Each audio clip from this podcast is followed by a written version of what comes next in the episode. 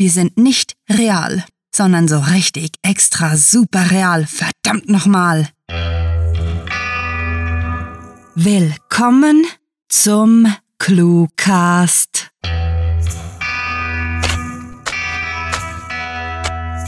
Wir betreten nun den Schacht der Cluemine und möchten euch bitten, eure bleistiftresistenten Schutzhelme anzuziehen.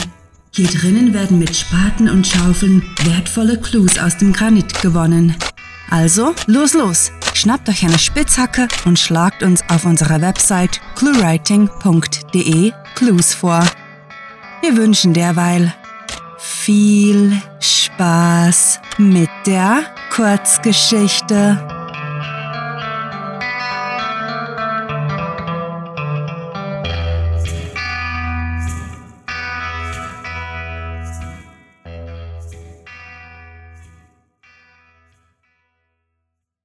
Exempel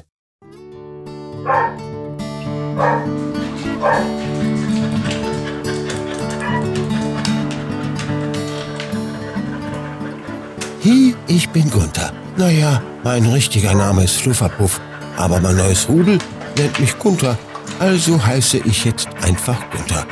Ich äh, bin übrigens ein Hund. Hm? Das ist kein Geheimnis. Man hat mir schon oft gesagt, diese Hundigkeit sei deutlich an meinen Schlappohren und der großen Nase zu erkennen. Das wundert mich, es haben schließlich nicht alle Hunde Schlappohren. Einige tragen spitze oder runde. Ja, ich habe sogar einen Hund gekannt, der überhaupt keine Ohren hatte. Das hat mich damals ganz schön irritiert. Zuerst dachte ich, er könnte vielleicht eine Schildkröte sein. Hm, vermutlich war er inkognito unterwegs, zu blöd, dass er seinen eindeutig hundeartigen Geruch nicht überdeckt hatte. Egal, wieder zu meinen neuen Namen und dem Rudel. Das ist schon komisch. Ich meine, wie es dazu gekommen ist, dass ich jetzt bei denen lebe. Nun gut, ich kann wahrscheinlich mit Fug und Recht behaupten, das Rudel sei komisch. Dazu komme ich nachher noch.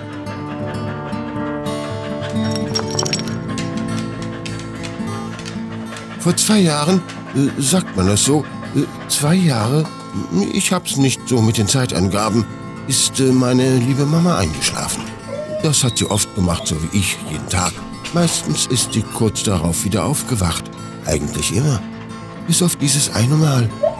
Natürlich war ich traurig, weil sie immer nur noch rumlag. So gerne hätte ich mit ihr gespielt oder wenigstens etwas Essbares von ihr bekommen.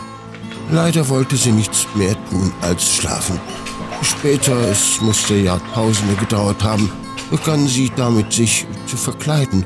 Hm, das wurde mir zu gruselig, vor allen Dingen roch sie plötzlich anders irgendwie würzig. Ich bin auf den Rasen gelaufen, um den Menschen von nebenan um Futter zu bitten. Der Idiot hat mich nicht verstanden, sondern bloß mit mir geschimpft. Ich solle ihn nicht nerven. Schon klar, ich weiß ja, ihr Zweibeiner mögt das mit dem Rumnerven echt nicht. Das, das hat mir meine Mama ständig gesagt. Ein bisschen Verständnis hätte ich mir trotzdem gewünscht, denn ich hatte wirklich Angst davor, gleich zu verhungern. Irgendwann ist er mit mir gekommen und Himmel, ihr könnt es euch kaum vorstellen, wie aufgeregt er war, als er meine Mama entdeckt hat. Von wegen, man dürfe nicht nerven. Er war vollkommen aus dem Häuschen, hat rumgebellt wie ein Irrer. Er fand ihre süßlich modrige Verkleidung wohl auch nicht lustig. Danach hat er mich an der Halskette gepackt und ist mit mir ein Stück auf den Rasen gelaufen, wo er mich fest umarmte. Ein wenig schräg fand ich das schon, das muss ich zugeben. Ihm musste unglaublich kalt gewesen sein. Er zitterte fürchterlich und deshalb habe ich ihn machen lassen. Ich bin ein guter Hund. Ich beiße nie, wenn man mich streichelt.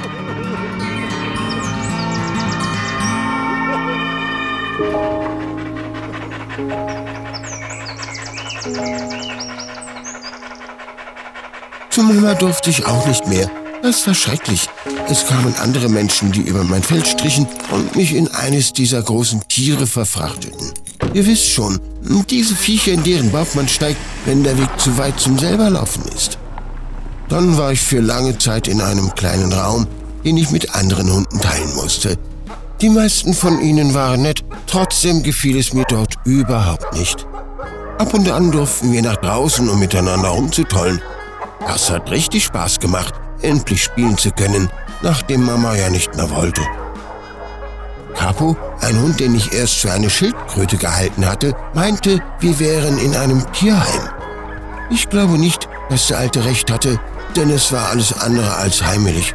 Eher kühl und es stank stark nach diesem ekligen Zeug, mit dem Mama früher meine Missgeschicke von flauschigem Boden weggemacht hat. Ich vermisse sie sehr, obwohl die Menschen nie vergaßen, uns von ihrer Jagd etwas mitzubringen. Ich könnte noch eine Weile über dieses unbehagliche Heim erzählen, aber es sollte reichen, wenn ich euch das Schlimmste verrate. Es gab Katzen. Eine ganze Menge sogar, direkt neben unserem Raum und diese gemeinen Biester vermiesten alles. Sie miauten, wenn ich schlafen wollte, und eine von ihnen fauchte mich ständig an und versuchte mich zu kratzen. Es ist daher nicht erstaunlich, dass die Hunde sehr, sehr neidisch auf diejenigen waren, die weggehen durften. Hin und wieder kamen Menschen und wählten einige von uns aus, mit ihnen durch die letzte Tür zu gehen. Keiner von uns hatte eine Ahnung, was dahinter war.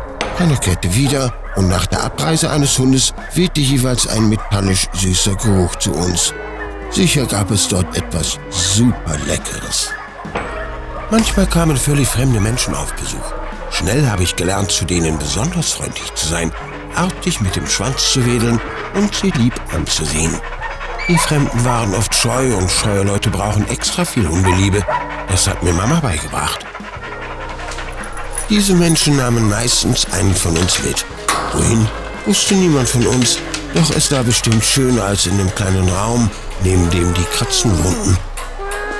Mein neues Rudel war nicht sonderlich scheu, als sie mich kennenlernten. Der Große erschrak sich zwar ein bisschen, weil ich ihn stürmisch begrüßte, auch das hat mir Mama beigebracht. Er roch richtig köstlich nach saftigem Dosenfutter und Ochsenurin. Die Kleinere erschrak sich nicht, machte artig Sitz und kraulte mich hinter den Schlappohren. Mir war sofort klar, die mussten mein neues Rudel werden. Deswegen gab ich mir große Mühe, sie mit meinen Kunststückchen zu beeindrucken. Ich rollte mich auf den Rücken, ließ mich an der Stelle kratzen, an der ich ungern gekratzt werde, und wedelte so heftig, dass ich Angst hatte, mein Schwanz könnte abfallen. Und zum Glück hat es geklappt, nur haben sie mich arg lange warten lassen. Bevor sie mich aus dieser Katzenhölle befreit haben, liefen sie weg und kamen dann mit einem der Heimmenschen zurück. Er hat das Seil für meine Halskette dem Großen gegeben und mir mit der Pfote auf den Kopf getätschelt.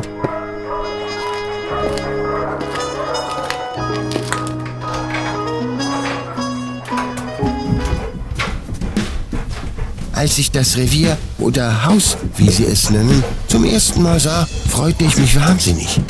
Keine Katzen. Es hat viele Zimmer. Ich glaube, es sind mindestens drei und 15. Leider bin ich nicht so gut mit Zahlen. Es könnten auch weniger als 872 sein. Bei Mama gibt es dort einen Raum, in dem ein kleiner See und ein Wasserfall sind. Der Wasserfall läuft allerdings nur, wenn einer der Menschen da ist. Das Allerschönste ist selbstverständlich das Zimmer, das Sie Küche nennen.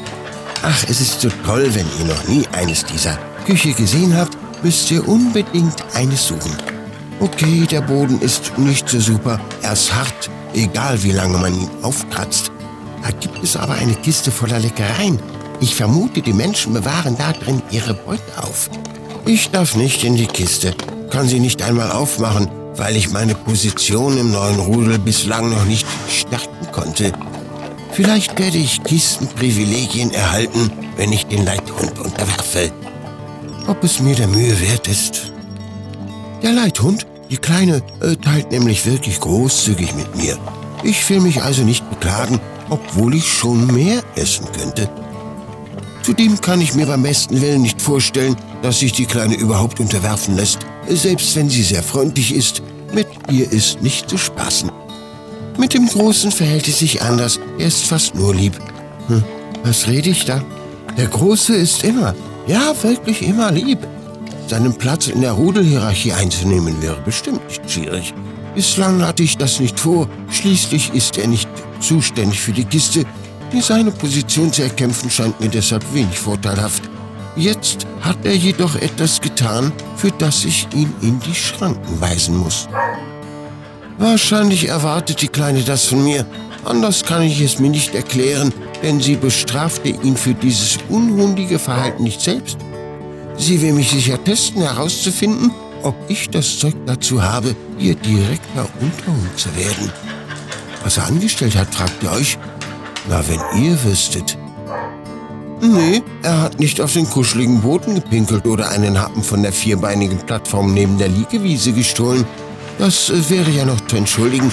Wir alle werden mal schwach. Nein, er hat das größte Verbrechen an der Hundigkeit begangen, das ihr euch vorstellen könnt. Und wenn die Kleine ihm dafür nicht in den Nacken beißt, werde wohl ich ihm Manieren beibringen müssen. Es kann einfach nicht sein, dass der Große für so lange Zeit verschwindet, sein Rudel mir nichts, dir nichts verlässt wie ein räudiger Köter und, und danach glaubt, er könnte seine ursprüngliche Position in der Hierarchie wieder einnehmen.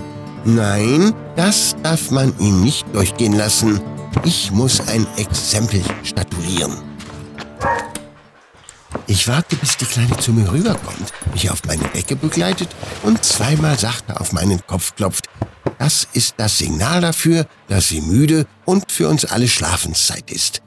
Mamas Signal hat mir besser gefallen. Sie gab mir für ihren Schläfen stets ein Leckerli. Zumindest war das so, als sie nach dem Schlafen noch aufwachte.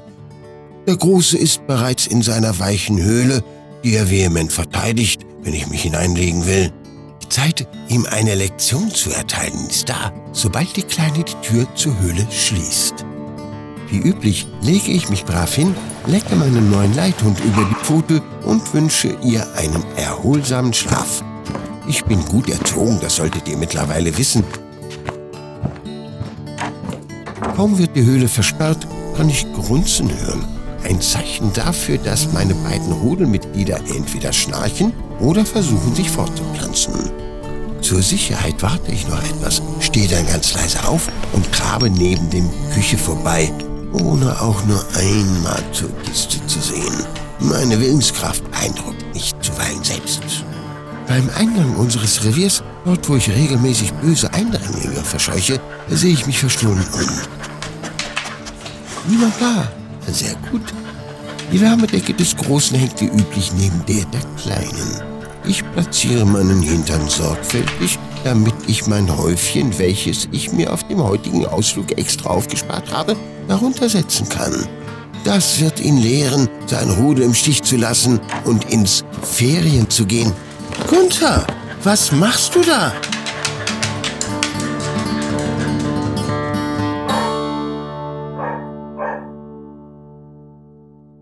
Das war Exempel, geschrieben von Rachel. Für euch gelesen hat Werner Wilkening. Diese Kurzgeschichte wurde nach einer Titelvorgabe verfasst. Mittlerweile sind wir im tiefsten Stollen von Cluewriting angelangt. Hier unten lauern Gefahren, die man nur mit dem Lesen eines Buches ignorieren kann. Mehr zu unseren Anthologien, kurz und schmerzlos, sowie dem Horrorroman Nach Hause findet ihr auf cluewriting.de slash Bücher. Die Grubenbahn rattert vor sich hin und liefert euch pünktlich einmal pro Woche den ClueWriting Newsletter. Einmal abonniert, hält euch dieser stets über Wassereinbrüche und Literatur auf dem Laufenden. Diese Stimmen, die schaurig durch die Gänge hallen, gehören unseren Sprechern, welche wegen einem Einsturz leider nicht zu euch kommen können. Aber besucht diese Helden des Cluecast auch auf ihren Seiten und vergesst nicht, dem Echo ihrer Stimmen zu folgen. Verdammt, der Troll, den wir hier unten versteckt halten, ist aufgewacht. Schnell, liked und folgt uns auf Facebook, Twitter, iTunes und YouTube, bevor ihr zerfleischt werdet. Versteht uns nicht falsch, wir machen euch keine leeren Versprechungen und behaupten keineswegs, euch vor Trollen beschützen zu können, aber immerhin könnt ihr mit uns literarisch ausgelastet und gut unterhalten in die Fänge der Trolle geraten. Mit fantastiliardischem Dank fürs Zuhören und den besten Wünschen. Eure Cluecaster.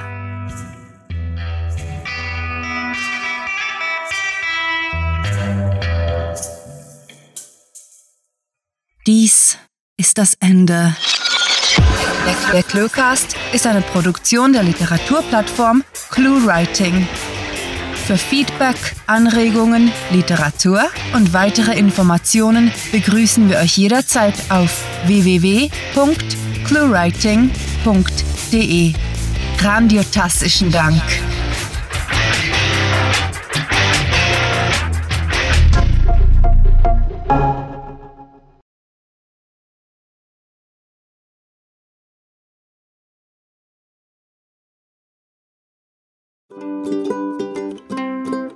This is the end, my only friend, the end.